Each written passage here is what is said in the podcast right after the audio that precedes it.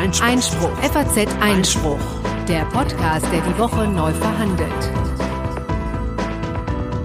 Hallo und herzlich willkommen bei Folge Nummer 121 des FAZ Einspruch Podcasts, des wöchentlichen Podcasts der FAZ für Recht, Justiz und Politik. Heute am 13. Mai 2020 und wie steht's mit mir, Konstantin van Linden und Corinna Budras, hallo. Ja, also wir fangen an. Äh, gleich am Anfang der Woche geht es zurück auf die vergangene Folge. Das Urteil des Bundesverfassungsgerichts hatte ein paar heftige Nachwehen, die wir zusammentragen wollen. Und womöglich hat das nun auch ein Vertragsverletzungsverfahren zur Folge. Das wird sich noch zeigen. Dann gibt es Neuigkeiten vom sorgfältigen Richter. Das war hier ja auch schon öfter mal Thema. Äh, der Bundesgerichtshof hat zu diesem etwas kuriosen Fall gestern sein Urteil gesprochen. Das stellt uns Konstantin vor. Und wir haben wie jede Woche unser Update mit dem Wichtigsten, äh, was die Corona-Rechtsprechung und äh, auch die neue Gesetzgebung ja, zu bringen hat, zu bieten hat. Und schließlich haben wir natürlich noch das gerechte Urteil, das auch in dieser Woche übrigens kein echtes Urteil ist, sondern äh, eine gerechte oder sagen wir mal lukrative Einigung. Okay. Ich bin gespannt. Ja, ähm, das EZB-Urteil, also das hat äh, wirklich äh, eine Menge, äh, ein gro ziemlich großes Nachbeben ausgelöst, äh, könnte man sagen. Ne? Ich weiß schon gar nicht mehr genau, wer den Anfang gemacht hat, äh, aber aus der Politik haben sich viele Stimmen erhoben. Ähm, und dann gab es auch relativ bald, ich meine zwei Tage danach, eine PM des Europäischen Gerichtshofs. Ja, ich, eine Pressemitteilung, sehr ungewöhnlich auch. Ja, die ich, also, äh, also nicht an, nicht an und für sich, dass der Pressemitteilungen verschickt, das tut er natürlich äh, oft, aber normalerweise halt einfach nur äh, als Zusammenfassung seiner Entscheidungen. Das ist ja immer so das Motto, dass, äh, Gerichte sprechen durch ihre Urteile, nicht über ihre Urteile und noch viel weniger sprechen sie über die Urteile anderer Gerichte, eigentlich, ja.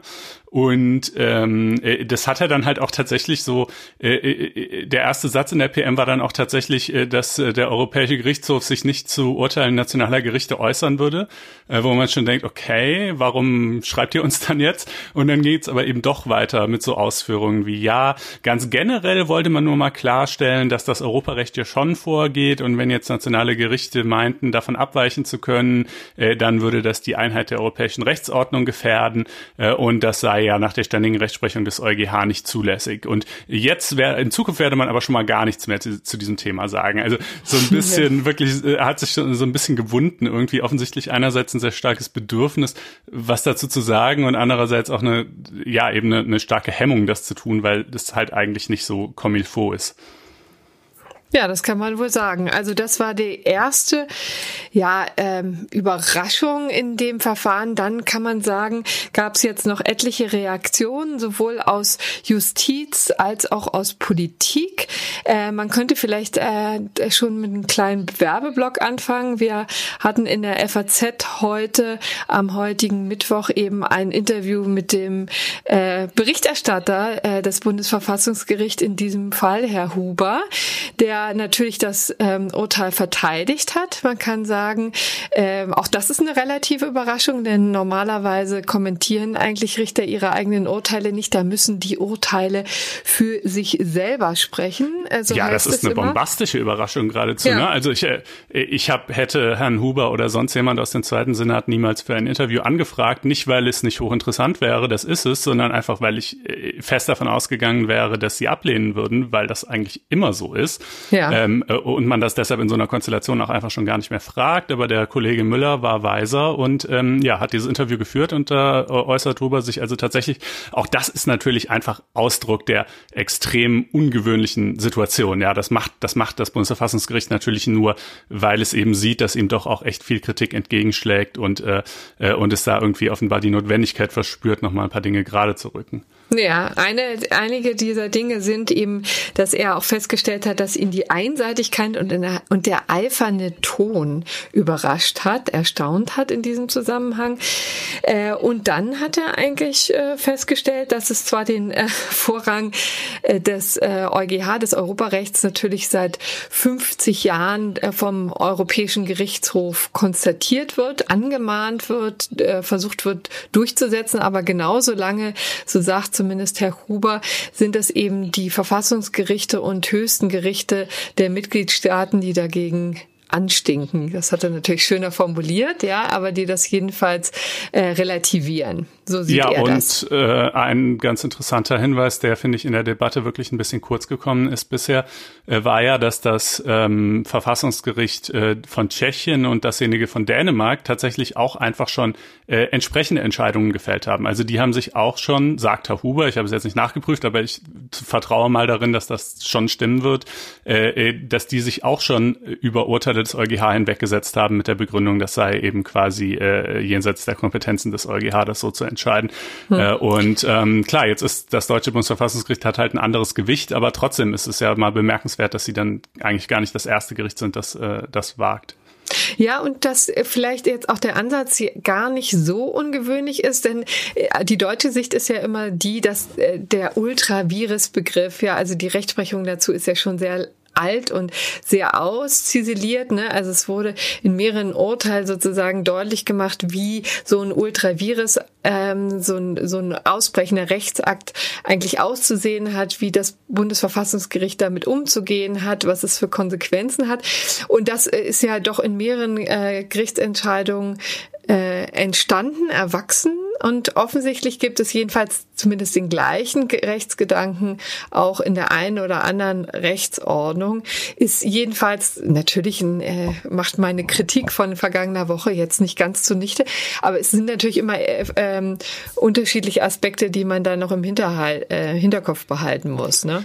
Ja, also ich meine, das Prinzip eines Ultravirus-Akts, also dass es sowas geben kann wie eine Kompetenzüberschreitung äh, der europäischen Institutionen, die sich die Mitgliedstaaten nicht mehr gefallen lassen können, ähm, äh, das kann ja eigentlich niemand ernstlich in Frage stellen und sozusagen, wenn einem jetzt die EZB nicht als gutes Beispiel erscheint, okay, meinetwegen. Aber ich kann ja auch ein absurdes Beispiel bilden, wenn es sein muss. Ja, ich kann ja auch sagen, die EU-Kommission entscheidet, in Deutschland dürfen äh, in Zukunft nur noch Leute mit roten Haaren Politiker werden und der EuGH urteilt, jo, war von der Kompetenz der äh, EU gedeckt. So, ja, müssten wir das dann auch schlucken, weil der EuGH ja für die alleinige Auslegung des Europarechts zuständig ist? Wohl kaum. Also sozusagen, ne, man kann, muss das Beispiel nur bescheuert genug machen, damit jeder zustimmt stimmt, dass es sowas geben muss.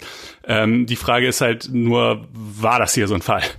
Ja, man muss aber ehrlicherweise sagen, es gibt schon Leute, so habe ich es verstanden, so habe ich zum Beispiel auch, verstehe ich den ähm, Europarechtsprofessor Franz Mayer, den wir hier in der Sendung auch zu anderen Aspekten schon mal hatten, aber den verstehe ich tatsächlich so, dass es sowas gar nicht geben darf, ne? Ja, der ist äh, ein sehr heftiger Gegner dieses Urteils und und ähm, hat sich da sehr drüber äh, echauffiert ähm, äh, aus verschiedensten Gründen. Ich weiß nicht, äh, also der würde wahrscheinlich sagen, ja gut, das Beispiel, was ich da gebracht habe, das ist halt sozusagen rein theoretisch, weil sowas würde halt nicht entschieden werden. Ähm, und ähm, äh, es gibt natürlich eine Menge äh, äh, Argumente auch noch zusätzlich zu denen, die, also zum Beispiel äh, spricht er mal so im Nebensatz an, ähm, äh, wenn das äh, Bundesverfassungsgericht die mangelnde demokratische Legitimation der EZB bemängelt, äh, wie demokratisch legitimiert ist eigentlich das Bundesverfassungsgericht? Ähm, ja, also äh, das finde ich jetzt zwar kein sonderlich schlagendes Argument, aber vielleicht eins, das man auch mal gehört haben kann. Ähm, und äh, naja, und vor allen Dingen sagt er halt, die, dass die Rechtsauffassung des EuGH schlechterdings nicht mehr vertretbar sei, ähm, äh, ist ja eine starke Behauptung, die sich aber eigentlich in der Literatur zuvor gar nicht gefunden hat und deshalb auch im Bundesverfassungsgerichtsurteil mit keiner Fundstelle belegt wird.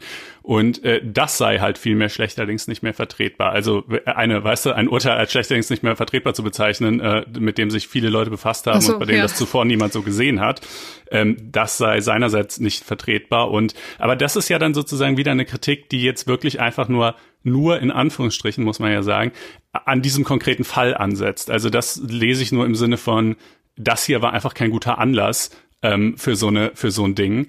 Ähm, äh, aber das würde ja nicht sozusagen die Legitimität äh, des Ultravirus-Konzepts äh, an und für sich in Frage stellen.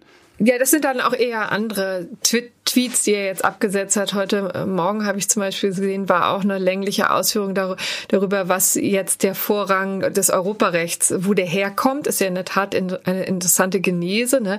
In den 60er Jahren äh, zum ersten Mal konstatiert vom Europäischen Gerichtshof, dann hat es tatsächlich auch seinen Eingang gefunden in den Lissabon-Vertrag. Also es ist natürlich auch kodifiziert und das leitet er eben in mehreren Tweets her und daraus ergibt sich also meiner Ansicht jedenfalls nach, dass er im Grunde genommen dem Bundesverfassungsgericht grundsätzlich auch die äh, den Gedanken überhaupt abspricht, äh, das so machen zu können. Aber jedenfalls das als ähm, als eine weitere Meinung in der ganzen Bandbreite der Meinung dazu. Man könnte oder möchtest du noch was zum zu diesem Thema sagen? Sonst würde ich auf den BGH-Richter kommen, der sich da ja auch geäußert hat. Ähm, äh, also ich habe noch ein paar Argumente äh, generell so zum zum Für und Wider, aber ähm, äh, lass uns ruhig erstmal den den genau den erwähnten Richter betrachten. Das ist nämlich ja, auch das, ganz das interessant. War auch hochinteressant, genau, äh, dass sich äh, sozusagen innerhalb von Karlsruhe auch äh, äußerst scharfe Kritik auch ähm, geäußert hat. Ne? Also dass ein BGH-Richter sozusagen über den äh, Schlossplatz hinweg die Kollegen äh, im ähm, da, da im Bundesverfassungsgericht kritisiert, ist ja auch äußerst ungewöhnlich. Und das hat eben der Vorsitzende Richter äh, Peter Meyer-Beck gemacht, ähm, hat in einem Gastbeitrag im Kartellrechtsblog sein blankes Entsetzen äh, dargetan. Ne? Hat gesagt, das ist ein Angriff auf die Europäische Union als rechtlich verfasste Gemeinschaft europäischer Demokratien. Also äh, auch da scharfer Tobak, ja. Also und er sagt, äh, die Argumentation sei schlicht nicht nachvollziehbar. Also wendet so ein bisschen das Blatt äh, und äh, nutzt eine ähnliche Wortwahl, die das Bundesverfassungsgericht gegenüber dem Europäischen Gerichtshof geäußert hat, nutzt die gleiche Wortwahl, um sozusagen die Kollegen in Karlsruhe zu düpieren. Mhm. Das mhm. ist äh, war eine weitere Wendung. Ja. In der CDU, um politisch das jetzt auch nochmal zu machen, die scheint ein wenig zerrissen zu sein. Die CDU, das kann man sich ja vorstellen, ist ja schon seit längerer Zeit äh, auch eine harsche Kritikerin des Kurses der Europäischen Zentralbank. Ne? Der wäre natürlich, oder vielen CDU-Politikern wäre natürlich lieber, wenn sich die Bank da mal ein ganz klein wenig zurückhalten würde. Also ganz klein wenig ist auch wirklich äh, die Untertreibung des äh, Jahrhunderts. Die wollen natürlich, äh, dass sie äh, sich sich eigentlich komplett raushält und äh, vor allen Dingen nicht den Sparer an die Karre äh, fährt. Ähm, und äh, da gibt es dann aber auch sehr unterschiedliche Äußerungen äh, gegenüber diesem Urteil. Friedrich Merz zum Beispiel sagt eben, dass natürlich die nationalen Gerichte das Recht und die Pflicht hätten, äh, handelnde Organe an den Maßstäben des nationalen Verfassungsrechts zu prüfen. Und Norbert Röttgen, immerhin ja auch ein Kandidat im, im Rennen um den CDU-Vorsitz, nannte das EZB-Urteil ziemlich fatal und auch die europäische und internationale Resonanz sei verheerend. Mhm. Ja, also die Reaktionen fallen heftig aus. Ich finde, teilweise auch ein bisschen zu heftig. Also man kann irgendwie einen Konflikt auch herbeireden oder gut, in dem Fall der Konflikt ist ja schon da, aber man kann ihn auch irgendwie größer reden, als er ist. Also ähm, äh, äh man muss jetzt auch nicht nur, weil sozusagen das Bundesverfassungsgericht sich einmal im Widerspruch zum EuGH setzt, etwas, was ja sonst in der Justiz jetzt wirklich kein unüblicher Vorgang ist und einfach nur sozusagen in diesem Verhältnis, wo die Hierarchieordnung immer ein bisschen ungeklärt war, halt jetzt mal ungewöhnlich ist, äh, äh, äh muss man jetzt auch eigentlich nicht gleich von einem Krieg Krieg der Richter und einem Auseinanderbrechen der europäischen Rechtsordnung und so. Also weißt du, wenn von, von jetzt mal ein Mitgliedstaat ein Urteil von Abertausenden äh, nicht umsetzt und dann aber übrigens auch letztlich ja doch sogar nur eine Makulatur von Änderungen in der Sache vornimmt, äh, äh dann finde ich, würde ich sagen, insgesamt klappt es doch ganz gut mit der Compliance. Also, äh, naja, das, das, da redest du es dir ein bisschen schön. Es ist jetzt ja tatsächlich also nicht irgendein Urteil und, sondern es ist ein sehr wichtiges Urteil in Bezug auf die EZB-Krisenpolitik. Und es ist natürlich in diesen Zeiten, ich kann mich nur noch mal wiederholen, also ähm, extrem diffizil. Ne? Denn, mhm. also wie gesagt, äh, wir sind mittendrin in einer riesigen Rezession. Die EZB kauft äh, im, äh, jede Woche Milliarden äh, Anleihen, also äh, Anleihen im Milliardenwert, ja. Und äh, das äh, ist jetzt keine, ähm, keine keine Kleinigkeit. Das ist richtig, aber wenn es eines gibt, was man auch nochmal wirklich dringend, finde ich, äh, und als relativ zentrales Argument zur Verteidigung des Bundesverfassungsgerichts erwähnen muss, äh, dann ist es die Tatsache, dass äh, sich wirklich eine rote Linie durch die Entscheidungen des EuGH zieht. Äh, und die besteht darin, äh, wann immer sich die Frage der Kompetenzabgrenzung zwischen irgendwelchen EU-Institutionen und äh, Mitgliedstaaten stellt, eigentlich fast immer zugunsten der EU zu entscheiden. Also äh, und dabei übrigens nebenbei bemerkt auch noch schleichend seine eigene Prüfungskompetenz auszuweiten. Also der EuGH, und das ist ja eine, eine Klage, die jetzt auch wirklich alles andere als neu ist, sondern seit Jahrzehnten ähm, geführt wird, äh, hat halt so, so ein Mission Creep, würde man auf Englisch sagen, dass er quasi, ne, das ist jedenfalls die Klage, aber die ist auch wirklich nicht ganz unberechtigt in der Sache. Das sagen selbst, selbst eigentlich sehr europafreundlich gestimmte Menschen. Ähm, äh, echt die Tendenz sozusagen äh, da immer recht einseitig zu entscheiden. Und ähm, äh, insofern, es ist ja, dieses Problem war wirklich lange bekannt. Das Bundesverfassungsgericht hat zwei Warnschüsse quasi abgefeuert mit seinen beiden Vorlagen. Der EuGH meinte, da die mehr oder weniger abwiegeln zu können. Äh, und irgendwann äh, musste der Punkt mal kommen. Wie gesagt, ob dieses ja, Verfahren der beste Anlass ist, warum, ist, weiß ich nicht. Genau, richtig. Warum genau dieses Verfahren? Und du hast recht, den Anlass hätte es gegeben und gibt es auch noch weiterhin. Wir hatten ja schon vom kirchlichen Arbeitsrecht gesprochen, überhaupt das Arbeitsrecht. Ne? Da gab es in der Vergangenheit schon so einige Entscheidungen, die hier in Deutschland auf ziemlich äh, Missfallen gestoßen sind, ja, wo sich tatsächlich mal jemand gewünscht hätte, dass das Bundesverfassungsgericht einschreitet. Und da ist, äh, das haben sie es nicht getan. Ne? Mhm. Also insofern äh, bemerkenswert, dass sie es ausgerechnet dieser Konstellation ausgerechnet in dieser Zeit eben tun. Mhm. Ja, ja, das ist äh, das ist richtig. Also das ist natürlich auch äh, mit der Zeit, das ist jetzt auch unglücklich. Ne? Also die Corona-Krise, das war natürlich, als das Urteil geschrieben wurde und man sich geeinigt hat und so weiter, äh, den Richtern ähm, nicht bewusst, dass dann kurz vor Verkündung ähm, diese Krise ausbrechen würde. Das mhm. ist natürlich atmosphärisch ungünstig äh, für die Rezeption des Urteils und die Akzeptanz wahrscheinlich auch des Urteils und so. Aber was willst du machen? Ne? Also das ist ja. halt einfach äh, Pech gewissermaßen. Ja, dann haben wir jetzt noch die Europäische Kommission, die ähm, die jetzt droht mit einem Vertragsverletzungsverfahren, auch eine delikate Konstellation, weil natürlich an der Spitze der Europäischen Kommission Ursula von der Leyen äh, steht. Unsere ehemalige Verteidigungsministerin ist ja noch nicht so ganz lange her, dass sie von Berlin nach Brüssel gewechselt ist und schon äh, schwuppdiwupp, also ein Dreivierteljahr später oder ein halbes Jahr später, ist sie damit beschäftigt, ihr Heimatland äh, in die Schranken zu weisen. Ist echt auch, kann sich wahrscheinlich sich auch Schöneres vorstellen in diesen Konstellationen. Also hier äh, wird geprüft. Ich fand das auf den ersten Blick übrigens erstmal eine ganz schräge Situation. Ich dachte, warum sollen die denn eigentlich ein Vertragsverletzungsverfahren anstrengen, das sich ja gegen Deutschland richtet, natürlich nicht gegen das Bundesverfassungsgericht, sondern äh, Adressat solcher Vertragsverletzungsverfahren sind ja nur ähm, die Mitgliedstaaten, äh, aber das scheint gar nicht so eine ungewöhnliche Konstellation zu sein. Das hat es jedenfalls schon mal gegeben. Ja, das mhm. hilft ja dann immer im Juristischen, wenn man mal auf Präzedenzfälle zurückgreifen kann. Ja, aber ähm, also die Frage wäre ja auch, äh, wer wird es überhaupt eingeleitet und wenn ja, wann? Ne? Also ich würde ja mal denken, ja. Ähm, äh, dass jetzt eben diese drei Monatsfrist läuft oder das denke ich nicht nur, die läuft tatsächlich äh, und man würde ja sehr hoffen, dass die EZB jetzt eben eine Begründung, äh, wie das Bundesverfassungsgericht sie fordert, vorlegt, zumal das Bundesverfassungsgericht ja noch nicht mal ähm, besonders spezifisch geworden ist, wie genau die auszusehen hat. Das heißt, es wäre für die wirklich ohne große Mühe möglich, ähm, äh, äh das zu machen. Ja, das wäre eigentlich kein Problem. Also umgekehrt, wenn sie es nicht machen, äh, dann, dann machen sie es wirklich sozusagen aus Prinzip nicht. Ja, also ja, um, äh, wofür um es ja auch gute Gründe gibt. Ne? Da haben wir letzte Woche drüber gesprochen.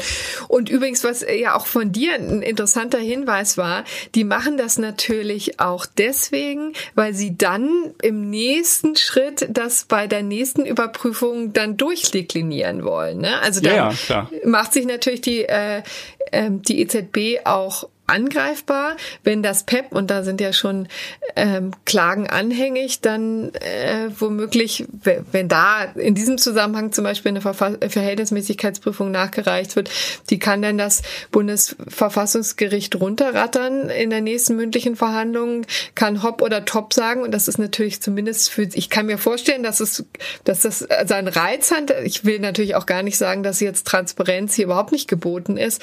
Aber das bringt natürlich die EZB in eine missliche Lage. Ja, aber dieses Argument der Angreifbarkeit, also einerseits stimmt das sicherlich, äh, klar, ähm, das Bundesverfassungsgericht könnte sich dann an einer solchen Liste abarbeiten oder an einer solchen Begründung abarbeiten.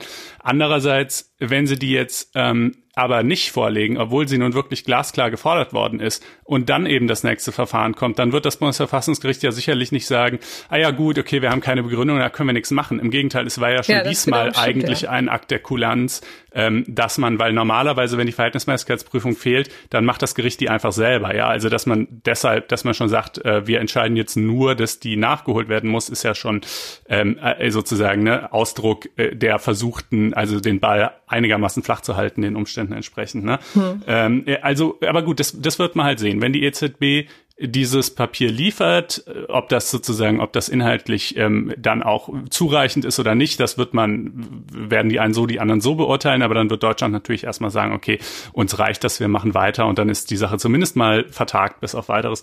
Wenn sie es nicht liefert, dann ähm, müsste Deutschland, haben wir ja dargestellt, ähm, eben notfalls aus der äh, äh aus diesem äh, PSPP-Programm austreten und spätestens dann, vielleicht sogar schon vorher, aber vorher wäre es wirklich auch wieder sehr eskalativ und sehr kleinlich. Aber ähm, spätestens dann wäre natürlich die Frage, äh, äh, leitet die Kommission ein äh, Vertragserletzungsverfahren äh, ja. ein? Das wäre jedenfalls auch ein guter Zeitpunkt, ja. Ja, und das würde natürlich auch die deutsche Politik vor in eine, in eine echt schwierige äh, Rolle bringen. Ja, also ähm, auf welch, wessen Seite soll sie sich dann eigentlich stellen? Sie hat ja irgendwie auch Verpflichtungen in beide Richtungen. Sie muss dem Urteil des Bundesverfassungsgerichts äh, Folge leisten. Sie ist aber vielleicht gar nicht so glücklich. Zumindest Teile der Politik sind auch nicht glücklich mit dem Urteil des Bundesverfassungsgerichts. Und das ist das ist schon, also wenn es dahin käme, das sagt der Huber auch ganz klar in einem Interview, äh, dann es wäre wirklich ein könnte hätte das Potenzial eines eines katastrophalen Verfassungskonflikts, ne, äh, ähm, äh, beziehungsweise Verfassungs- und EU-Konflikts dann letztlich, äh, bei dem man nicht so genau weiß, wie es ausgeht, aber der jedenfalls auch ja das Bundesverfassungsgericht potenziell schwer beschädigen könnte und oder Deutschlands Verhältnis zur EU. Also ich würde wirklich sagen, das Bundesverfassungsgericht hat sich hier zwar einerseits vorgewagt, es hat aber andererseits auch einen sehr klaren Weg gezeichnet, wie die EU ohne sich eigentlich in der Sache viel zu vergeben oder in der Sache irgendwie jetzt irgendwie auf was verzichten zu müssen, äh, aus der Nummer äh, rauskommt. Ähm, und wenn sie den Weg nicht wählt, äh, sondern halt ne, direkt ein Vertragsverletzungsverfahren einleitet oder diese Begründung nicht liefert, dann ähm, ja, also dann kann man auch wirklich nicht sagen, dass nur das Bundesverfassungsgericht schuld wäre an dem Konflikt, äh, der dann entsteht, sondern dann dann äh, ist es die EU äh, auf jeden Fall auch. Also jedenfalls ruhen die Hoffnungen jetzt auf Christine Lagarde, die ist ja immerhin äh, Juristin und vielleicht auch etwas diplomatischer als ihr Vorgänger, der e ehemalige EZB-Präsident Mario Draghi. Die muss jetzt ein bisschen jonglieren, ne? Vielleicht kriegt ja. sie es ja hin, so dass im Grunde genommen äh, alle zufrieden sind, niemand düpiert, Frankreich und Italien jetzt nicht auch noch auf dumme Gedanken kommen und die sie weiter damit machen kann, äh, Anleihen aufzukaufen, um die Wirtschaft Wirtschaft zu stürzen in Europa. Ne? Naja, haben wir zu diesem Thema äh, jetzt alles gesagt, was die Nachwehen angeht? Äh, alles bis auf den Hinweis, dass ihr natürlich das Interview mit Herrn Huber, auch einen Text von Corinna zur schwierigen Rolle der EZB und äh, äh, Schrägstrich Bundesbank. Der ne? Bundesbank, genau, ja. Ähm, und, ähm, äh, und noch etliche weitere ähm, auch noch einen zur Frage, hätte das Bundesverfassungsgericht ein zweites Mal vorlegen müssen? Auch das äh, wird diskutiert, ähm, in den Show Notes findet und äh, dann auch tatsächlich lesen könnt, sofern ihr ein Einspruch-Abo habt, welches ihr euch wiederum klicken könnt unter faz.net-einspruch testen. Ähm, ja, genau, das äh, würde uns riesig freuen. Ähm, euch dann auch und äh, unterstützt äh, übrigens auch diesen Podcast. Genau. Und dann kommen wir jetzt zu einem anderen Evergreen in, die, in diesem Podcast, nämlich der übereifrige Richter, ja, äh, genau. den du ja schon lange begleitet hast und der jetzt äh, leider eine Schlappe vor dem Bundesgerichtshof eingesteckt hat, ne? Ja, also er steckt ja eigentlich im Wesentlichen Schlappen ein. ähm, äh, äh, also ähm, wir haben da ausführlicher schon mal drüber gesprochen in Folge Nummer 85, deshalb fasse ich es hier jetzt etwas kürzer. Ähm, äh, aber in Kurzhorn zusammengefasst, dieser Richter namens Thomas Schulte-Kellinghaus, Oberlandesrichter äh, am äh, OLG in Karlsruhe, ähm, der wurde ermahnt vor, ich meine inzwischen auch schon ähm, 2012 war das, ähm, weil er in den zwei Jahren davor nur ungefähr zwei Drittel der durchschnittlichen Erledigungen ähm, seiner Kollegen eben ge gemacht hätte. Also hat einfach weniger Fälle äh, entschieden als die. Und ähm, äh, ermahnt, also das ist wirklich sozusagen eine dienstliche, förmliche Ermahnung, auf die dann zumindest potenziell auch weitere disziplinarische Maßnahmen folgen könnten. Ähm, und äh, dagegen hat er geklagt, äh, hat gesagt, äh, das ist ein Eingriff in meine richterliche Unabhängigkeit, denn un es ist unstreitig, dass ich jede Woche 40 Stunden oder sogar mehr arbeite. Das heißt, eine weitere Steigerung meiner Arbeitszeit kann man von mir nicht verlangen. Ähm, äh, also muss ich ja wohl meine Arbeitsweise ändern. Und äh, das wiederum würde bedeuten, die Art meiner Rechtsanwendung zu ändern, also zum Beispiel ähm, weniger Zeugen zu laden, weniger Hinweise zu erteilen, im Zweifelsfall, wenn die Möglichkeit besteht, einen Anspruch als verjährt anzusehen, ihn dann halt als verjährt anzusehen, weil dann ist die Sache ja in der Regel vom Tisch. Aber wenn sozusagen, aber wenn ich halt eigentlich der Meinung bin, er ist halt nicht verjährt, ähm, äh, ne, und das Gegenteil wäre zwar vielleicht sozusagen abstrakt betrachtet auch vertretbar, aber ich persönlich halte es einfach für falsch, äh, dann kann man halt nicht von mir erwarten, dass ich das so entscheide. Natürlich hat ihm auch niemand so konkrete einzelne Vorgaben für einzelne Verfahren gemacht. Das wäre natürlich auch wirklich ein ganz klarer Übergriff, sondern es war halt nur die allgemeine Weisung, ähm, du musst irgendwie mehr Fälle durchkriegen. Und er sagt ja aber, wie gesagt, da ich ja schon zeitlich schon genug arbeite, kann es ja irgendwie halt nur äh, auf der inhaltlichen Ebene dann ähm, möglich sein äh, äh, und äh, das darf man halt gerade nicht von mir fordern. Naja, das hat ihm viel Kritik eingebracht, auch von anderen Richtern, die das natürlich oft implizit als Kritik ihrer eigenen Arbeitsweise verstanden haben, so nach dem Motto, ähm, der denkt wohl, äh, wir sind irgendwie alle, wir schludern alle nur. Er hat, mhm. hat er immer betont, nein, keineswegs. Es ist halt auch genauso von der richterlichen Unabhängigkeit gedeckt, wenn man eben einen Entscheidungsmodus hat, der halt zu schnelleren Erledigungen führt. Das ist genauso legitim und auch nicht schlechter. Es ist halt aber äh, genauso deren Recht, wie es halt seins sein muss, es eben anders zu machen.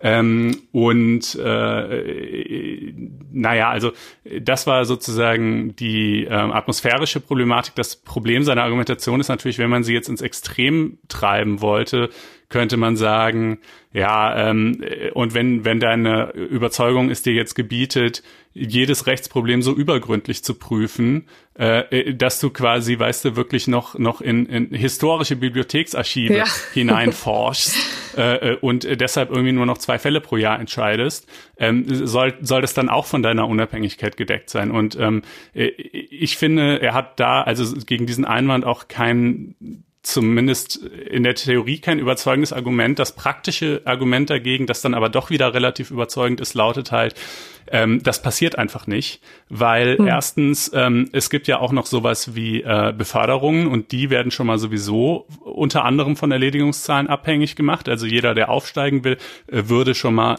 äh, äh, würde schon mal generell nicht in Betracht kommen für ein solches Vorgehen. Zweitens gibt es den richterlichen Probedienst, der drei bis fünf Jahre geht. Auch da wirst du von Anfang an ziemlich doll auch auf Entscheidungsfreude und Verknappung von Urteilen gedrillt.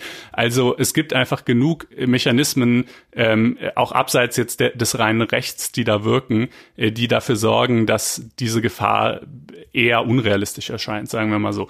Ähm, aber wie dem auch sei, auf jeden Fall die Gerichte, er, er ist halt letztlich immer gescheitert. Er hatte zwischendurch 2017 mal einen formalen Sieg vom BGH, ähm, aber eben auch nur einen formalen. Und äh, jetzt ist er endgültig gescheitert und der BGH sagte halt, äh, äh, also der hatte halt noch eingefordert, dass ähm, das OLG prüfen soll, ob die Richter hinter deren durchschnittlichen Erledigungen eher zurückgeblieben ist, äh, denn ihrerseits genug Zeit für eine sachgerechte äh, Bearbeitung der Fälle hatten. Ach, ähm, stimmt, genau. Diese Wolte muss man ja auch noch drehen, um das Ganze objektiv zu be Gutachten. Ja, und dreimal darfst du raten, ob das, äh, ob die Vorinstanz wohl festgestellt hat, dass das der Fall war oder nicht. Ja. Also, ja. da, da, das wäre ja auch lustig gewesen. Haben sie nicht genug Zeit. Genau. Ja. Nein, also das wäre ja, das wäre ja natürlich. Ich meine, das war wirklich echt überflüssig wie ein Kropf diese zusätzliche Verfahrensrunde, dass die Vorinstanz nicht sagen würde, ja, sämtliche Richter äh, des OLG sind in einer solchen Weise überarbeitet, dass sie alle in unsachgemäßer Weise arbeiten und deshalb auch nicht als Vergleich herangezogen werden dürfen. Äh, das war nun wirklich abzusehen und so kam es halt auch, aber der BGH gibt sich mit dieser Feststellung zufrieden und sagt, okay, gut, dann ist das so. Und ähm, wenn man also diesen Durchschnitt unterschreitet und natürlich jetzt nicht nur äh, ein bisschen, aber sie sagen halt, ähm, eine Unterschreitung um ein Drittel ist ähm, äh, oder nee, es ist ja eine, wenn er 68 Prozent hat, dann ist es gerne um ein, es ist immer je nachdem, wovon, ja. von welcher Größe aus man rechnet, ihr wisst schon, ähm, äh, äh, äh ist halt, ähm, äh, sozusagen gravierend genug, vor allen Dingen über einen Zeitraum von zwei Jahren, äh, dass man das eben, äh, dass man dagegen auch disziplinarisch vorgehen darf. Jetzt letzte Station, äh, Bundesverfassungsgericht, könnte Uff. er prinzipiell hin, weil es ja um die richterliche Unabhängigkeit geht, die ja im Grundgesetz steht. Ähm, der Witz ist so ein bisschen, er ist halt 65, mit 67 wird er pensioniert und dann... Ach, der ist noch gar nicht im Ruhestand. Ich dachte, der wäre schon längst. Nee, nee, nee, nee. Irgendwie ähm, dachte ich, das wäre die Pointe auch noch, dass er das Ganze jetzt durchtreibt, obwohl er... Nee, aber dann wäre es ja wahrscheinlich auch erledigt, oder? Nee, also genau, also das ist ja eben gerade seine Sorge. Also er, ich meine, das Bundesverfassungsgericht ist natürlich, was die, Zu die Zulassung angeht, letztlich relativ frei. Wenn die was wirklich entscheiden wollen, dann schreiben sie es sich einfach so hin, dass es zulässig ist. Aber die Sorge Sorge ist schon quasi, ähm, äh, äh, dass dann eben quasi das Rechtsschutzbedürfnis entfallen würde ähm, mit Erreichen der Pensionsgrenze. Aber ähm, immerhin, es ist ja gut. Jetzt muss er erst noch, das äh, glaube ich noch, er kann dann glaube ich noch mal irgendwas beim BGH zunächst rügen und so. Aber im Laufe des Jahres wird er dann Verfassungsbeschwerde erheben. Dann hätte das Bundesverfassungsgericht jedenfalls noch ungefähr ein Jahr Zeit.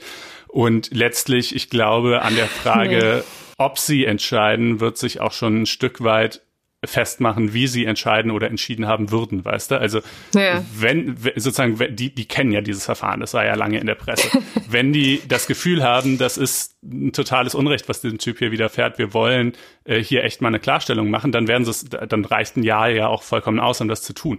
Und wenn sie denken, ähm, ach, wir würden das sowieso abweisen, naja, dann kann, dann können sie es auch auslaufen lassen. Also weißt du, so äh, so kann man es sich vielleicht ungefähr hm. vorstellen. Ähm, aber, aber ja, genau. Man, es kommen einen schon so ein bisschen die Tränen, weil man denkt, so möchte man jetzt die letzten Jahre seines äh, des, seiner Karriere, seines Berufsweges nun auch nicht gestalten, ne? Ja, also Aber das äh, ist für den persönlich nicht leicht. Er hat sich da auch, glaube ich, ein bisschen drin verbissen in, in diesen Streit. Ähm, äh, aber es ist natürlich, also äh, aus Sicht eines neutralen Beobachters ist es halt ein sehr interessantes Verfahren, finde ich. Ähm, äh, äh, er ist jetzt, wir haben auch dazu übrigens ein, ein Streitgespräch auf Einspruch und zwar zwischen ihm, äh, dem Thomas Schulte-Kellinghaus auf der einen Seite und auf der anderen Seite steht äh, Roman Posek ähm, und das ist deshalb interessant, weil äh, Roman Posek selber äh, Präsident eines Oberlandesgerichts ist, ja, also und hm. äh, Schulte-Kellinghaus klagt ja gerade gegen die Rüge seiner früheren Präsidentin. Äh, also Posek ist an einem anderen OLG, aber alle OLG-Präsidenten haben haben ja insofern die gleiche Sorge, dass sie halt den Laden am Laufen halten wollen und gucken, dass die eingehenden Fälle halt auch irgendwie bearbeitet werden und so. Äh, und die beiden ähm, äh, setzen sich da also sehr dezidiert mit all den Fragen auseinander, die äh, sich in dem Kontext halt so stellen. Und ähm, das ist, glaube ich, ein ganz äh, bereicherndes äh, Gespräch. Wen es interessiert, ihr findet es in den Show Notes. Ja, dann hätten wir also aber das jetzt voraussehen, ja, verhandelt, womöglich sogar abschließen. Ne? Es könnte ja. sein, dass wir nie wieder drüber reden. Das Könnte sein. Fast auch ein bisschen schade.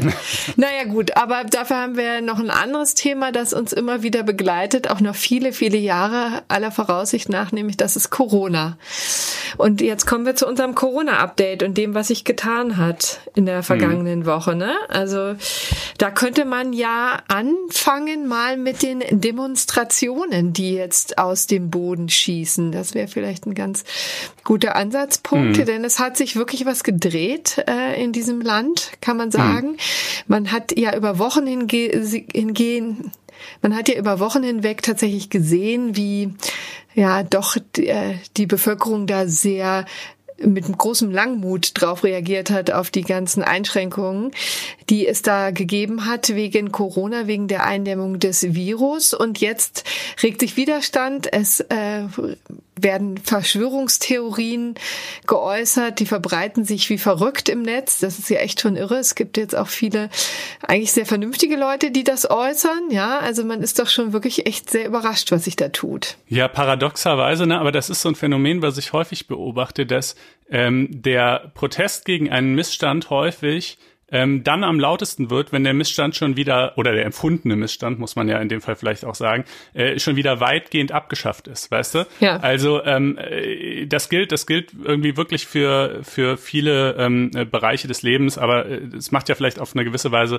äh, sogar auch Sinn. Ähm, äh, jedenfalls, ähm, wie du, wie du schon sagst, diese Verschwörungstheorien haben einen Riesenzulauf. Da, ähm, äh, werde ich auch in der Samstags-FAZ auf der Seite 3 eine Reportage drüber schreiben, ähm, äh, was da so alles abgeht. Die haben teilweise ihre Zuschauerzahlen verzehnfacht. Äh, hm. Diese diese Leute, die wirklich also echten Giftmüll ins Netz schütten.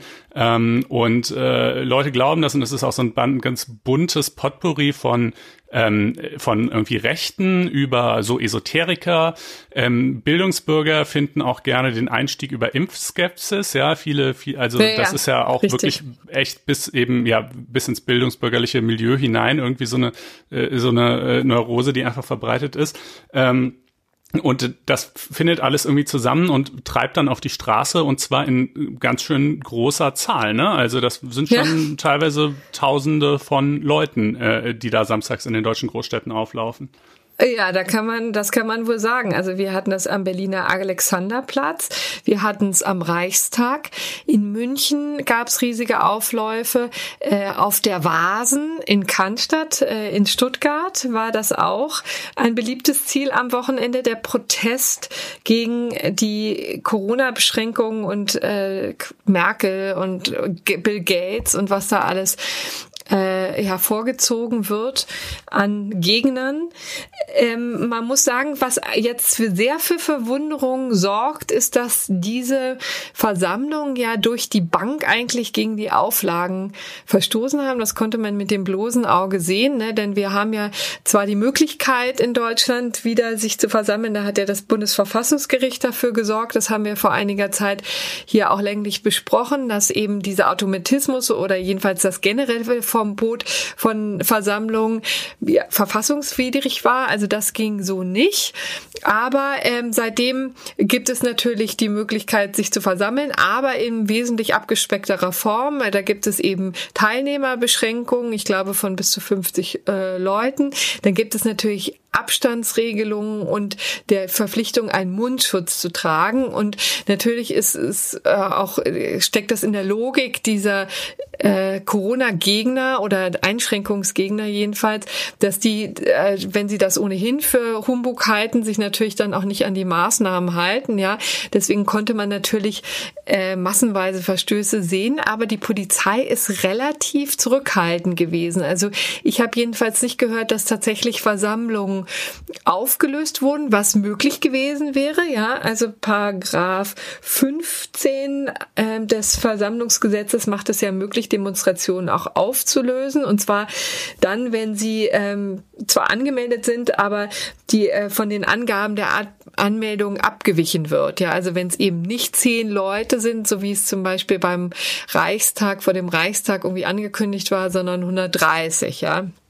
Ja, oder ein paar tausend. Äh. Oder ein paar tausend, genau. Und ähm, da hätte es eben, ähm, hätte es öfter mal äh, passieren können, aber offensichtlich war da die Polizei auch sehr auf Deeskalation bedacht. Das ist natürlich auch ein totales Dilemma, äh, in dem die stecken, ja. Also man möchte natürlich diejenigen, die sowieso schon so aufgebracht sind und ja jetzt so eine Drangsalierung des Staates befürchten, dann natürlich nicht auch mit faktischen äh, körperlichen Übergriffen durch die Staatsgewalt äh, da irgendwie Nahrung bieten.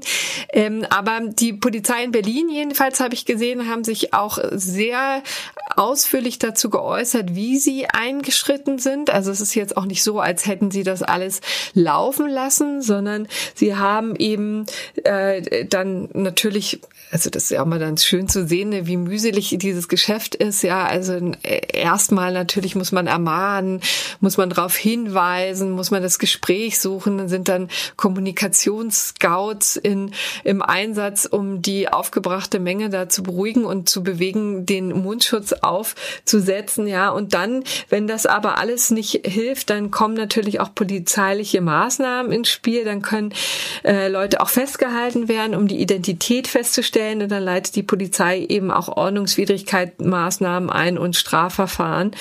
Ähm, also wegen, also da hatten die auch wirklich eine ganze Latte, ja, liest sich wirklich wie, wie das Register nach so einem 1. Mai-Einsatz. Also äh, Verstöße gegen äh, die Eindämmungsmaßnahmenverordnung in Verbindung mit dem Infektionsschutzgesetz, das ist noch typisch Corona, aber dann geht's auch, äh, ging es auch um Anzeigen wegen Widerstand gegen Vollstreckungsbeamte, versuchte Gefangenenbefreiung Befreiung, das ist ja auch einer meiner Lieblingstatbestände, Beleidigung, Körperverletzung und Verstößen gegen das äh, Betäubungsmittel, Waffen- und Versammlungsgesetz. Also da war viel los äh, in Berlin, aber eben, wie gesagt, auch in anderen Städten. Und das Resultat, ja? Ja, ich finde wirklich, ähm, also in der Anfangszeit der, der Krise war es ja so, hast du ja auch gerade gesagt, dass vielleicht über die Versammlungsfreiheit ein bisschen zu sehr hinweggegangen wurde, ähm, indem es einfach alles pauschal verboten wurde. Äh, ich glaube, man muss hier jetzt aufpassen, dass es nicht in die Gegenrichtung kippt, weil ja. ähm, ich, schrankenlos gewährt ist sie halt auch nicht und äh, alle Grundrechte sind immer noch äh, zumindest in Teilen beschränkt und es liegt nun mal in der Natur der Sache, dass Versammlungen halt epidemi epidemiologisch betrachtet ein besonderes äh, Gefahrenpotenzial bergen. Ähm, und äh, also sozusagen rechtlich und äh, ja, rechtlich sehe ich eigentlich keinen Grund, ähm, sowas nicht aufzulösen. Der einzige Grund könnte halt tatsächlich einfach Pragmatismus sein, äh, wenn man halt sagt, und das, das kann ich nicht wirklich nicht endgültig beantworten, aber wenn man sagt, diese Bilder, die das erzeugt, äh, wenn jetzt Leute, die sich sowieso schon irgendwie in einem Unrechtsstaat wähnen, ähm, äh, von der Polizei abtransportiert werden, die ins inspirieren noch so viele weitere, ähm, das jetzt auch so zu sehen und auf die nächste Demo zu kommen, äh, dass es halt einfach unterm Strich äh, mehr schadet als nützt. Also das, wie gesagt, das kann ich nicht einschätzen, aber das wäre ein natürlich überzeugendes Argument, wenn es äh, so sein sollte. Ja, aber jedenfalls äh, versuchen die Bundesländer umgekehrt jetzt auch ja die, äh, die Leine lang zu lassen, kann man jetzt auch nicht sagen. Äh, Baden-Württemberg, Thüringen und Sachsen jedenfalls haben sich jetzt dazu entschlossen, die Teilnehmerzahlen nicht mehr zu begrenzen. Aber wie gesagt, Auflagen können weiterhin gemacht werden. Also Abstandsregel und Mundschutz als Minimum. Wird man sehen, äh, was das in Zukunft bringt. Ich meine, wie gesagt, wir haben jetzt hier auch schon für die Versammlungsfreiheit nach Artikel 8 des Grundgesetzes ja auch gestritten, ja auch aus guten Gründen. Man soll sich ja auch echt versammeln dürfen, aber es ist natürlich echt auch ein Dilemma, ja, wenn das so läuft wie am vergangenen Wochenende. Und da ist dann natürlich auch die, das Verständnis ist echt, echt gering.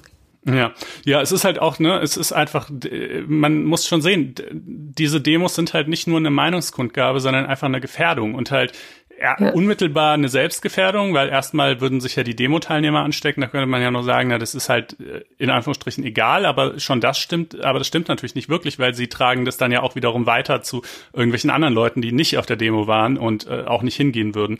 Ähm, und äh, insofern, also und es ist halt auch, also es ist schon wirklich einfach, äh, ich finde, diese Demos haben echt einen anderen Charakter als normale Demos. Ja. Es ist irgendwo ein aggressiver Akt. Es ist zum Beispiel auch die einzige Demo, gegen die es keine Gegendemo geben kann kann.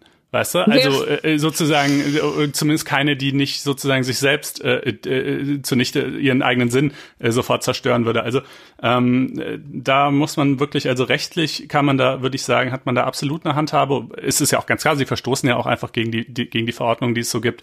Es ist halt nur einfach eine pragmatische Frage, ob man es will. Es hat übrigens auch einen anderen äh, ähnlichen, aber anderen Ansatz gegeben, äh, der Lage Herr zu werden in Köln, ähm, hatte die Stadt angeordnet, dass eine Demo also stattfinden dürfe, äh, dass aber der Versammlungsleiter ähm, äh, eine Namensliste führen müsse mit Namen, Anschrift und äh, Telefonnummer ähm, von allen, die da halt hinkommen. Und äh, die soll er dann herausgeben müssen, falls ähm, später irgendwelche Leute positiv getestet werden, damit das äh, Gesundheitsamt ähm, deren Kontakte nachverfolgen kann. Ähm, also so quasi schon vorbereitend äh, für, für das Contact Tracing, wo ich ja eigentlich sagen würde, wow, ist ja eine ganz plausible Idee.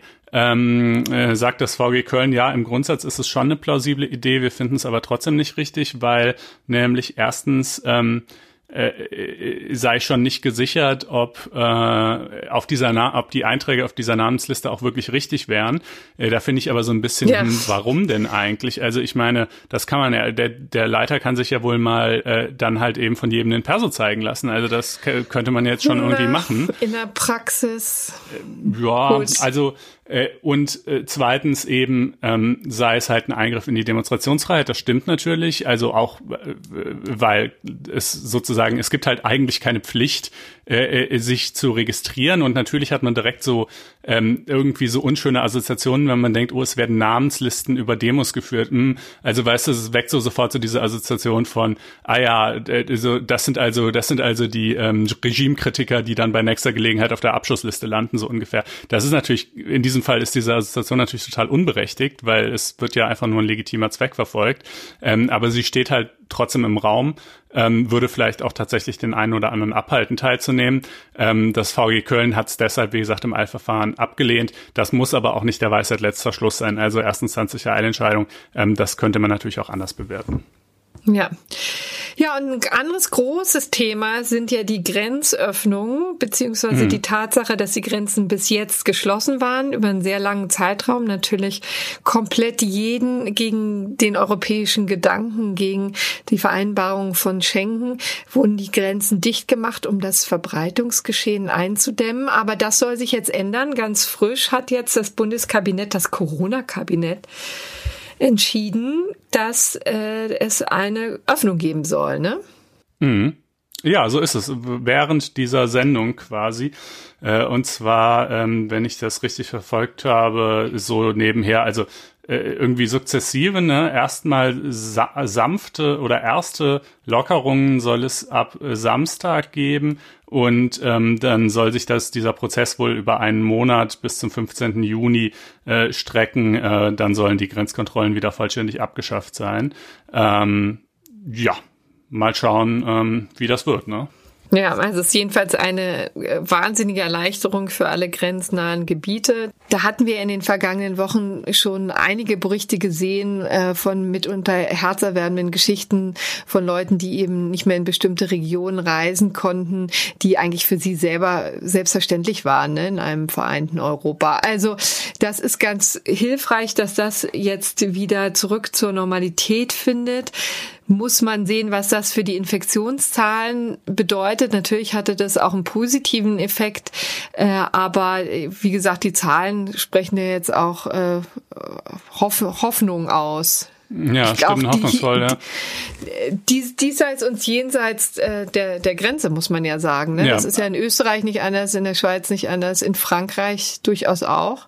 Das ist ja auch gerade das Argument, was Grenzöffnungen so zwingend erscheinen lässt eigentlich. Also es ist einfach nicht zu rechtfertigen, äh, die Grenze zuzulassen, wenn die, ähm, äh, wenn die Infektionsrate auf beiden Seiten in etwa gleich ist. Ja, wenn sie jetzt drüben zehnmal höher wäre, wäre es ja was anderes. Aber ähm, und dann kann man sie ja auch wieder schließen, die Grenze. Aber einstweilen ähm, scheint mir das tatsächlich angebracht zu sein. Es hat übrigens auch zusammenhängt mit dem Thema Grenzüberquerung ein ähm, OVG, das in Niedersachsen war es genau, entschieden, dass ähm, die Regelung ähm, wonach äh, Deutsche, die im Ausland waren und aus dem Ausland nach Deutschland zurückkehren, erstmal zwei Wochen lang in Quarantäne müssen, ähm, äh, dass diese Regelung also rechtswidrig sei und ähm, äh, und nicht anzuwenden, ähm, denn äh, es gäbe halt keinen äh, generellen Erfahrungssatz oder keinen generellen Grund anzunehmen, dass ähm, die Reise äh, von, äh, sagen wir mal, was weiß ich, äh, Österreich nach Deutschland äh, eine höhere Wahrscheinlichkeit äh, begründet, dass derjenige äh, Covid-19 hat, als die Reise von einem deutschen Bundesland in das andere deutsche Bundesland. Ähm, was anderes mag es natürlich sein, wenn jemand aus Wuhan kommt, wobei inzwischen ist wahrscheinlich sogar in Wuhan die Lage auch nicht mehr so. Aber ne, wenn jemand jetzt aus einem bestimmten bekannten äh, äh aktuell auch aktiven Hotspot kommt, dann wäre es was anderes. Aber eine pauschale Regel, die sagt, jeder, der aus dem Ausland kommt, muss zwei Wochen in Quarantäne, ähm, äh, die sei halt einfach mangels sozusagen empirischer Grundlage nicht haltbar. Ja. Genau, also das, da gibt es Lockeren, äh, Lockerungen an vielen Ecken und Enden. Haben wir das zum Thema Corona oder war noch ein Thema, was wir da ähm, ansprechen wollten? Ich würde sagen, das äh, war es auch schon zu Corona. Ja, na, das ist auch erfreulich. Dann können wir jetzt ja direkt zu, ach, wir haben noch einen Nachtrag, ne? Genau, wir haben noch zwei, aber wirklich kurze Nachträge. Ähm, zwar, also ein Mordurteil und ein Urteil wegen, ähm, äh, ich meine, Körperverletzung mit Todesfolge oder Totschlag. Totschlag war es, meine ich. Die sind jetzt beide rechtskräftig. Das äh, erwähne ich nur, weil ähm, das zwei sehr viel beachtete Fälle waren, über die wir hier auch früher gesprochen haben. Das eine ist ähm, das Mordurteil gegen Ali B., äh, der Mörder von Susanna F. Punkt, glaube ich, Susanna irgendwas hm. jedenfalls. Ähm, äh, äh, das war halt äh, dieser Fall, wo dann der Täter ähm, so spektakulär äh, geflohen ist in äh, in wohin nochmal genau eigentlich? Den Irak? Ich glaube in den Irak äh, und dann ähm, in einer äh, ja ziemlichen Hauruck-Aktion ähm, äh, von der Bundespolizei äh, zurückgeholt wurde in Zusammenarbeit mit den örtlichen Behörden, ähm, äh, wo auch erst fraglich war, ist das eigentlich rechtmäßig, ist das ein Verfahrenshindernis im Ergebnis, wie man gesehen hat, äh, offensichtlich nicht. Ähm, und genau, dieses Mordurteil ähm, der Vorinstanz, das hat der BGH jetzt also bestätigt, das ist damit rechtskräftig. Und äh, das zweite, ähm, das ist der Mann, der einen, äh, einen Unschuldigen letztlich, einen, äh, einfach jemand anderes halt auf diesem Chemnitzer Stadtfest äh, abgestochen haben soll. Und das äh, oder nach Feststellung der Gerichte und des BGH eben auch abgestochen hat, der hat das einfach immer bestritten. Er hat einfach gesagt, das war ich gar nicht, da war halt irgendwie eine Menschenmenge und da war noch jemand anderes, der davongelaufen ist ähm, äh, äh und der ist der eigentliche Täter, ich habe damit gar nichts zu tun. Ähm, äh, das hat man ihm halt äh, nicht abgekauft und äh, die Beweiswürdigung hat halt irgendwie äh, das Gegenteil ergeben. Ähm, äh, auch das war halt ein, insofern ein wichtiger Fall, als dass er dann ja in Chemnitz zu diesen riesen ähm, Ausschreitungen und Protesten geführt hat. Stichwort auch Hetz Hetzjagd und so weiter. Wir erinnern uns, ähm, Hans-Georg Maaßen ja. hat dann später eine etwas unrühmliche Rolle gespielt äh, und so, weil das halt einfach sozusagen der Auslöser dieser Geschichte war, wollte ich das ja auch nochmal kurz erwähnt haben, dass diese Verurteilung ja. jetzt also auch rechtskräftig ist. Sehr richtig. Ja, also dann wären wir jetzt beim gerechten Urteil und das wirkt, wirft ein Schlaglicht auf ein wirklich ziemlich äh, großes Problem, das Facebook da an der Backe hat. Es geht nämlich tatsächlich um eine Einigung, auf die sich der Konzern jetzt mit einigen Beschäftigten, Beschäftigten äh, geeinigt hat. Es geht konkret um äh, diese Fact-Checker und ähm, Menschen, die die Inhalte auf Facebook überprüfen und aussortieren letztendlich. Ne? Denn es gibt ja sehr strikte Richtlinien von Facebook, was überhaupt gepostet werden darf. Darüber hatten wir auch schon öfter gesprochen. Die sind auch mitunter härter als das, was ähm, jetzt im, ähm, was das Strafrecht zum Beispiel vorsieht in Deutschland. Aber jedenfalls ja, die Stichwort sind, die weibliche Brust. Ne? Ja, genau.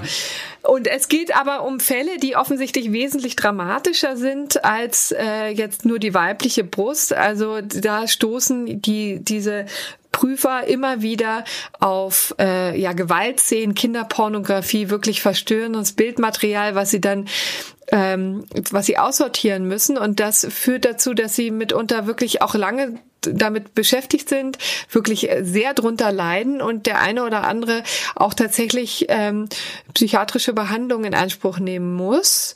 Ähm, also das ist äh, ein großes Problem, was jetzt offensichtlich Facebook an, äh, angehen musste, weil 10.000 Beschäftigte aus Kalifornien, Texas, Arizona und Florida geklagt hatten. Und jetzt hat eben Facebook das Verfahren abgekürzt und hat sich immerhin geeinigt äh, mit den Klägern auf eine Summe von 52 Millionen Dollar. Klingt natürlich immer ganz üppig, aber letztendlich bleibt nicht so wahnsinnig viel bei dem Einzelnen übrig. Also reich werden sie damit nicht. Es zieht auch in erster Linie eben dazu, dass sie äh, die Behandlungskosten äh, begleichen können, die daraus entstehen, dass sie womöglich posttraumatische Belastungsstörungen haben. Und äh, da ist die Einigung jetzt wie folgt, dass eben die mindestens einen Betrag von 1000 Euro bekommen und es gibt Dollar. aber auch die, äh, genau, 1000 Dollar bekommen, aber es gibt auch noch die Möglichkeit aufzustocken, wenn die nachweisen können, dass die Behandlungskosten diese Summe übersteigen. Ja. Ja, das äh, finde ich äh, durchaus ein gerechtes Urteil, denn das stelle ich mir tatsächlich äh, sehr belastend vor. Also sich den, vor allen Dingen sich das den ganzen Tag reinziehen zu müssen. Ne? Bei der Polizei gibt's ja zwar auch Leute, die natürlich in Strafverfahren solche Dinge sichten, aber erstens äh, sind die halt, würde ich jetzt mal vermuten, auch äh, vielleicht besser ausgebildet und geschult, mit sowas umzugehen. Und zweitens äh, ist das ja nicht deren alleiniger Job, äh, sich den ganzen Tag nur solche äh, irgendwie Kinderpornos, Foltervideos oder ähnliches anzuschauen. Ähm, und insofern, ja, das ist doch eine schöner Abschluss. Ehrlich gesagt auch wirklich so schrecklich. Ich nehme an, das hat sich Mark Zuckerberg bei der Gründung seines äh, Facebook, äh, seiner Facebook-Seite damals auch echt nicht ähm, äh, zu träumen gewagt, dass das mal solche Auswüchse annimmt. Die Facebook, das kann man vielleicht noch erwähnen, hat jetzt auch ähm, wirkt darauf hin, also ist offensichtlich jetzt auch auf dieses Problem gestoßen und ähm, hat sich jetzt bereit erklärt, diese äh, Videos so, ähm, so einzustellen, dass sie immer in Schwarz-Weiß bearbeitet werden und der Ton ausgestellt wird. Also das ähm, scheint irgendwie auch zu helfen, aber es ist natürlich schon echt extrem bitter, wenn man sich vorstellt, was da womöglich alles über äh, Facebook, über die Seiten läuft. Ne? Übrigens auch bei YouTube könnte ich mir das Problem ähnlich vorstellen. Ne? Also das sind ja wahrscheinlich verschiedene soziale Medien, die da jetzt vielleicht genau hingucken und mal grübeln, was sie äh, ihren Beschäftigten da äh, also antun ist vielleicht ein bisschen viel gesagt, ne? Aber was sie denen zumuten, sagen wir mal so, und wie die kompensiert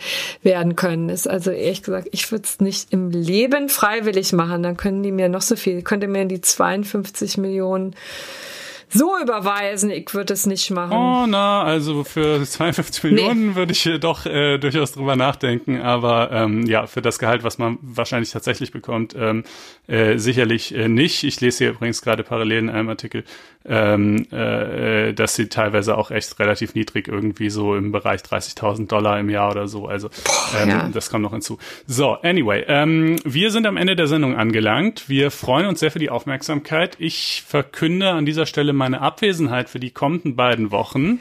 Ach äh, ja, das habe ich schon wieder verdrängt. ja, ja. Ähm, äh, musst du mal gucken, ob du äh, irgendwie dann mit jemand anderem die Sendung machst ja. oder ausfallen lässt oder wie auch immer. Ihr werdet es ja feststellen, einfach mal in euren Podcatcher gucken. Ähm, und äh, genau, wir freuen uns wie immer, wenn ihr uns äh, Sternchen gebt in der lila-weißen Apple Podcasts App, wenn ihr ähm, uns eine Review schreibt äh, dort oder eben auch auf faz.net-einspruch-podcast und vor allen Dingen, wenn ihr auf faz.net-einspruch testen geht und euch dort ein Abo klickt. Ja, In dem die, Sinne. Ja, dir wünsche ich schönen Urlaub. Du hast wahrscheinlich tolle Reisen vor. Ja, ja du ganz, also wirklich Rundreise, ne? Einmal um die Welt äh, in 14 Tagen.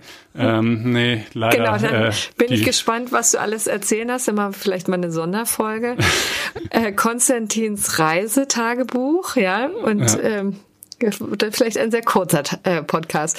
Gut, also dir einen schönen Urlaub, den, den Rest der Hörer eine, ähm, eine wunderbare Restwoche und dann äh, sprechen wir uns bald wieder. Bis dann. Tschüss. Ciao.